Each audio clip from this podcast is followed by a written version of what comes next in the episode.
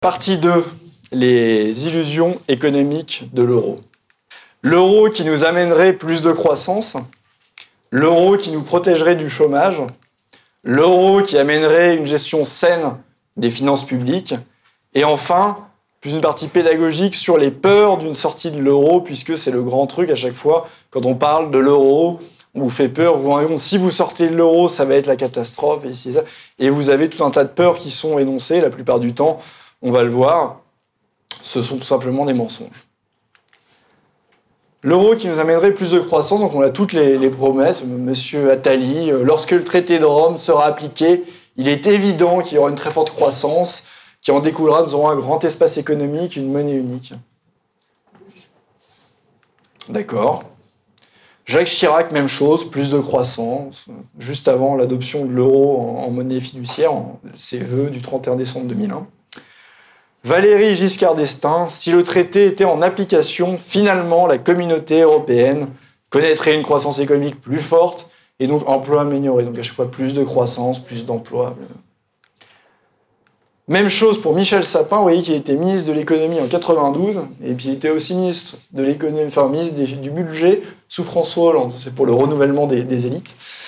J'aimerais convaincre chaque Français que le traité d'Union européenne se traduira en France par plus de croissance, plus d'emplois, plus de solidarité.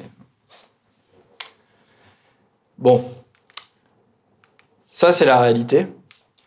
Parmi les pays comparables, États-Unis, Royaume-Uni, Japon, des zones comparables, l'Union européenne est la plus faible zone de croissance, enfin la zone euro est la plus faible zone de croissance du monde. Vous savez qu'il y a le grand débat à l'heure actuelle. J'ai vu Emmanuel Macron qui faisait le coq, euh, notamment d'ailleurs au niveau du RIC. En grand démocrate, il a dit euh, que le RIC, euh, c'était de toute façon n'importe quoi, que c'était tuer la démocratie parlementaire. Ah bon? En, Suisse, il y, a des, parlementaires, il y, a des, votations, il n'y a absolument aucun problème. Je ne vois pas pourquoi il met en opposition les deux, ça n'a absolument rien à voir. Et son exemple était de dire le Brexit, regardez sur le Brexit, ils ont voté sur des mensonges. Ça, c'est quoi L'euro apportera plus de croissance, mais c'est pas des mensonges. Et, à contrario, si on peut refaire la, campagne du Brexit, moi j'en serais ravi. Si euh, M. Macron veut débattre, je l'attends. On peut refaire la campagne du Brexit, mais le mensonge, on peut le voir dans le compte du Remain. Tous ceux qui avaient dit que dès le lendemain du vote, du vote, la sortie de lendemain du vote, ça serait la catastrophe. Le Royaume-Uni, en 2017, était le, pays du G8 avec la plus forte croissance. Le Royaume-Uni a actuellement un chômage inférieur, quasiment, euh, il est à 4%, c'est le chômage le plus faible qu'ils ont depuis 40 ans. Croissance supérieure à la France. Qui, qui ment? Il faut regarder les faits au bout d'un moment et, euh, et, arrêter de se savoir. Et d'ailleurs, ce qui est le plus drôle, c'est que la Banque d'Angleterre, qui a bien évidemment fait campagne pour le Remain, avait fait des prévisions de croissance complètement alarmistes après coup. Et ils se sont dit eux-mêmes, ils ont dû rectifier en disant Oui, on s'est peut-être trompé finalement. Donc qui avait menti? L'année 2013 est particulièrement symptomatique. Vous voyez, alors au niveau de la légende, plus vous êtes en bleu, plus vous avez de croissance, plus vous êtes en rouge. Ça veut dire que soit vous êtes en croissance entre 0 et 1, soit vous êtes en récession. Et quand vous regardez les seuls pays qui sont en rouge, sont tous dans l'Union européenne ou dans la zone euro, à part, excusez-moi, le Venezuela et l'Iran, deux pays qui étaient sous embargo. Plus faible zone de croissance du monde. Il y a des raisons à cela, notamment pour, euh, pour la, France. C'est la cherté de l'euro, ça vous voyez le cours euh, euro-dollar en moyenne mensuelle, donc on voit euh, différentes variations. Pour expliquer pourquoi je prends euro-dollar, puisque au niveau des échanges internationaux, la monnaie de référence reste le dollar, notamment pour tout ce qui est l'énergie, les matières premières. Et donc, le, taux qui est le plus regardé, qui va le plus impacter au niveau de votre balance commerciale, ça va être le taux euh, vis-à-vis du dollar. On voyait qu'entre 1999 et 2003, hormis en 99, la parité euro-dollar était toujours sous les 1, euh, sous les 1 avec un minimum à 0,8. Ça veut dire quoi concrètement? Ça veut dire que l'euro était moins cher que le dollar. De 2003 à 2008, il y a l'euro qui s'est apprécié très fortement. Il a atteint 1, euro égale 1,6 dollars en juillet 2008. Après, de 2008 à 2014, l'euro a oscillé grosso modo entre 1 euro pour 1,3 dollar. Et 2014 à 2017, on était plutôt à 1,1. Et on est maintenant, on oscille autour des 1,2, 1,18, enfin ça, varie un petit peu. Et on voit que ça a des conséquences directes sur le, le PIB d'un pays comme la France. Grosso modo, la dernière forte croissance, c'était justement les années 99-2003, quand l'euro était, euh, était faible, était sous les 1 dollar. Croissance moyenne après 2004-2008, 1,9, ça commençait déjà à baisser. 2009 à 2014, 0,5. Alors il y a le biais avec, euh, il y a quand même un biais avec l'effet de la crise. Et maintenant on est à 1,3, mais on voit que notre croissance tendancielle avec l'euro a tendance à chuter. Et il n'y a pas que moi, il n'y a pas que l'UPR qui le disons. Même d'autres économistes le disent. C'était le cas notamment de Philippe Dudin, qui disait lui-même que si l'euro euh, tombait à moins de 1,20 dollars, à l'époque on était encore à 1,3, si on tombe une fourchette indice 1,20, cela devrait apporter 0,5 points de croissance en plus pour la France. Et il dit d'ailleurs que c'est la, la, France et l'Italie qui en bénéficieraient le plus. Et on va le voir pourquoi, parce que la France et l'Italie, contrairement à l'Allemagne, ont des produits à l'export qui sont très sensibles au prix. Et quand vos produits à l'export sont sensibles au prix, ça veut dire qu'ils sont sensible au taux de change, puisque un taux de change qui augmente par exemple de 10%, ça veut dire qu'à l'export, votre monnaie qui s'apprécie de 10%, ça veut dire qu'à l'export, vos produits vont être 10% plus chers pour l'étranger. Donc si vos produits sont sensibles à ça, vous allez tout simplement moins en vendre. Sur la croissance, c'est aussi intéressant de regarder au sein de la zone euro. En rouge, les pays de l'Union européenne qui n'ont pas adopté l'euro, et en bleu, les pays de l'Union européenne qui vont adopter l'euro. Il y a un différentiel de 15,7 points de croissance depuis l'adoption de l'euro. Je croyais que l'euro devait nous apporter plus de croissance. Qui ment? L'impact de l'euro sur la balance commerciale française, elle se voit assez nettement. La dernière fois qu'on a eu une balance commerciale positive, c'était justement quand l'euro était inférieur au dollar. De toute façon, tous les économistes estiment que, en gros, même si on sortait de l'euro, que la parité dont aurait besoin la France, c'est à peu près de 1 franc pour 1 dollar pour être compétitif. Et l'euro est supérieur au dollar, on a des déficits commerciaux qui se creusent. La solution des euh, alter-européistes, c'est de dire, euh, bah, c'est simple, il faut faire du coup baisser le taux, euh, taux de change externe de l'euro. C'est ce que disait Montebourg, c'est ce que disait Mélenchon. Problématique déjà, c'est qu'on n'est pas seul à décider premièrement, et après, que vous ne pouvez pas faire baisser un taux de change artificiellement comme ça. Or, on ne peut pas déprécier, enfin, déprécier, c'est. Euh, on peut pas, vous savez qu'il y a la dévaluation, dépréciation, juste d'un point de vue sémantique. La, dévaluation, c'est en change fixe. Et maintenant, on parle de dépréciation, puisque vous êtes en, taux de change euh, flottant. On ne déprécie pas une monnaie quand on a un excédent commercial, comme c'est le cas de la zone euro, de 238 milliards, sachant que c'est à 99% l'Allemagne. L'excédent commercial de la zone euro et l'excédent de l'Allemagne. Tout simplement, quand vous exportez plus de pays, pour acheter les pays à l'étranger, ils doivent demander votre monnaie pour pouvoir les payer.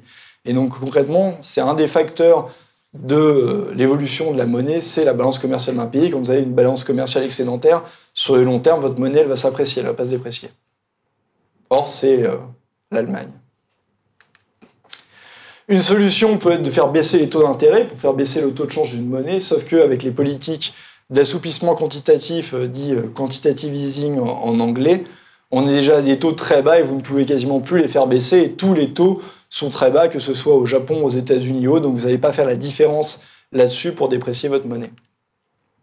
Et enfin, la BCE, dans ses statuts, c'est l'article 127 du TFUE, elle n'a pas du tout pour mission de piloter le taux de change de la monnaie pour amener justement plus d'emplois ou une meilleure croissance. Les seules missions de la BCE dans les traités européens, c'est le maintien euh, d'une inflation basse, stabilité des prix. C'est pas du tout le cas, par exemple, aux États-Unis de la Fed. La Fed, dans ses missions, il y a euh, justement de soutenir la croissance et, l'emploi. Ici, c'est le modèle allemand de la, de la Bundesbank, c'est de dire il faut juste stabilité des prix, point barre.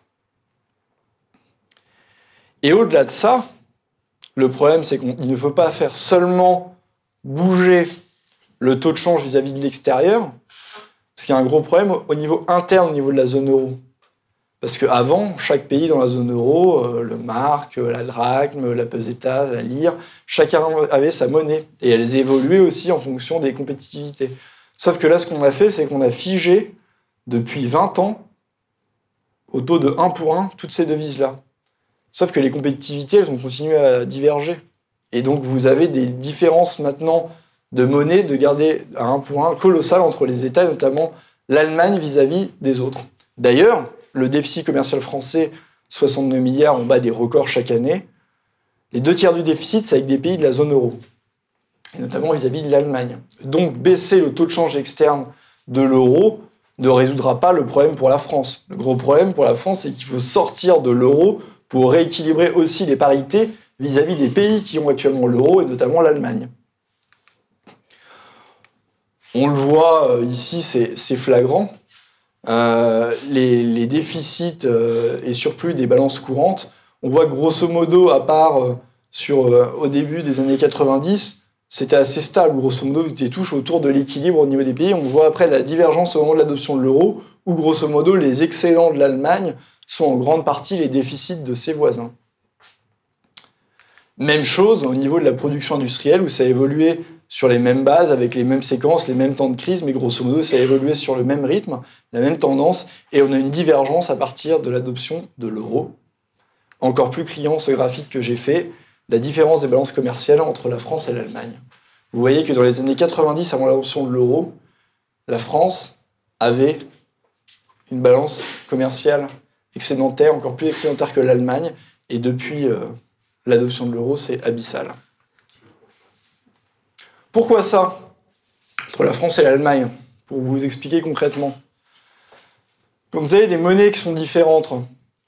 L'Allemagne, euh, historiquement, enfin, on peut pas, on décrète pas qu'on va changer les structures économiques d'un pays comme ça en claquant des doigts. La France a toujours fait des produits euh, plutôt moyenne gamme, très sensibles au prix, et l'Allemagne était déjà positionnée sur du haut de gamme, des produits de niche, des machines-outils, donc elle était déjà plus compétitive que la France, aussi pour des raisons sociales. Vous savez que les Allemands ont une culture beaucoup plus disciplinaire et donc font moins d'inflation, euh, moins de de salaire, moins d'inflation qu'en France, en Italie, en Espagne, c'est culturel. Avant, il n'y avait pas ces déséquilibres au niveau de l'avance commerciale parce que chacun avait sa monnaie. Ça veut dire quoi? C'est que l'Allemagne, plus compétitive, avait un excédent commercial une année vis-à-vis de la France et elle voyait le Dutch Mark qui s'appréciait vis-à-vis du franc. Et donc, quand le Dutch Mark s'appréciait par rapport au franc, ça voulait dire quoi? Ça veut dire que pour un Français, ça coûtait plus cher d'importer des produits en France. Et puis, euh, par euh, miroir, c'était plus cher pour les Allemands d'exporter, c'était plus difficile, les produits étaient plus chers. Et à contrario, les produits français devenaient moins chers à l'export et ils étaient moins chers à importer pour les Allemands. Donc par ce mécanisme de taux de change, vous aviez un rééquilibrage des balances commerciales. Vous n'avez plus du tout ça, et l'Allemagne étant plus compétitive que les autres, année après année, sur ses partenaires, elle accumule des excédents commerciaux année après année, il n'y a pas ce rééquilibrage, elle continue d'être plus compétitive et d'accumuler, accumuler des excédents commerciaux. C'est une véritable euthanasie euh, des, industries des pays du Sud, et on l'a vu avec le, schéma tout à l'heure de, la France. Vous avez des inflations, comme j'ai dit, différenciées entre les pays, c'est culturel. entre l'Allemagne et la Grèce, vous avez été jusqu'à 31 points, on est, on est retombé à 20 points parce qu'il y a des politiques de rigueur inimaginables en Grèce. Bah, concrètement, vous avez une inflation qui est 20 points supérieure, ça veut dire que en gardant la même monnaie sans dépréciation, vos produits euh, ils sont euh, quasiment 20% plus chers que les produits allemands. C'est pas tenable. Qu'est-ce qu'on fait en taux de change fixe quand on ne peut pas dévaluer la monnaie? On ne peut pas faire de dévaluation externe, on fait ce qu'on appelle une dévaluation interne. Une dévaluation interne, ça veut dire quoi? Ça veut dire qu'il faut baisser vos salaires ne peut pas faire baisser la monnaie pour avoir des produits moins chers, il faut baisser vos salaires. C'est d'ailleurs ce qui c'est exactement ce qui est passé euh, en Espagne, en Portugal, en Grèce, en Irlande, etc.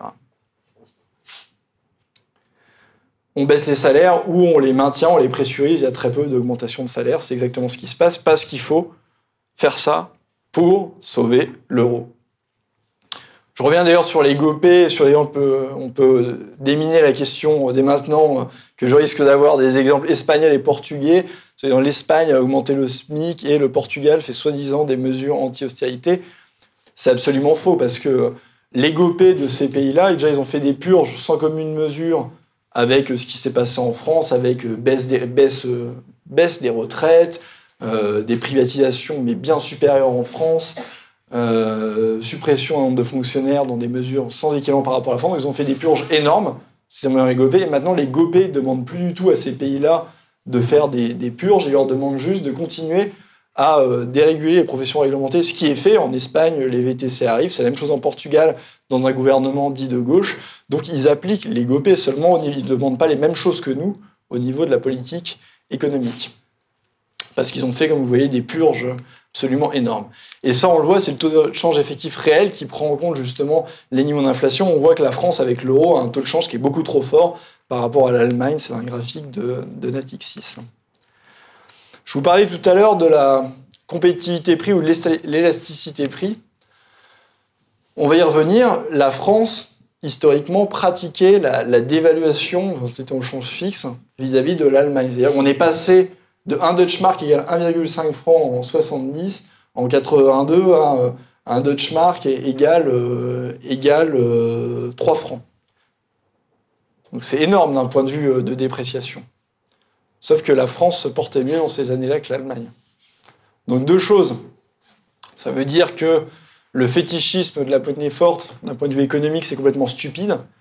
Et le deuxième point, c'est rendez-vous compte de la, de la folie ou de l'absence de connaissances économiques des gens qui ont décidé, quand on est passé, là on est passé en 12 ans, de 1,5 à 3, de se dire on va figer jusqu'à la fin des temps les parités entre la France et l'Allemagne. D'un point de vue économique, c'est de, de la folie furieuse. Déjà, c'est de la folie furieuse entre la France et l'Allemagne. Alors imaginez entre l'Allemagne et la Grèce. Ça n'a absolument aucun sens au niveau économique et c'est pour ça que de toute façon, que politiquement ça passe dans un pays, une crise financière ou autre fera que l'euro un jour explosera. Il faut pas savoir quand, mais ce n'est pas tenable de toute façon sur le long terme d'avoir ça. Et toutes les monnaies plurinationales de l'histoire ont toujours explosé. La seule qui demeure, c'est le franc CFA. Il y aurait beaucoup de choses à dire. Et il n'est pas exclu non plus qu'elle finisse par, euh, par exploser. Élasticité prix, j'en reviens. Donc plus vous êtes proche de, de 1 et plus vos produits sont sensibles au prix. À contrario, plus vous êtes proche de 0 et moins ils sont sensibles au prix. Donc vous voyez que l'Allemagne est à 0,27, nous on est à 0,8. Ça veut dire quoi? C'est exactement ce que je vous disais. Les produits français sont très sensibles au prix. Donc euh, quand euh, l'euro s'apprécie de 10%, vous allez avoir beaucoup plus de mal à vendre une Renault, une Peugeot. Quand l'euro s'apprécie de 10%, il n'y a pas de problème pour vendre une Mercedes ou une BM. Ça va être quand même acheté, puis peut-être même encore plus acheté, parce que comme c'est un produit de luxe, c'est plus cher, c'est mieux.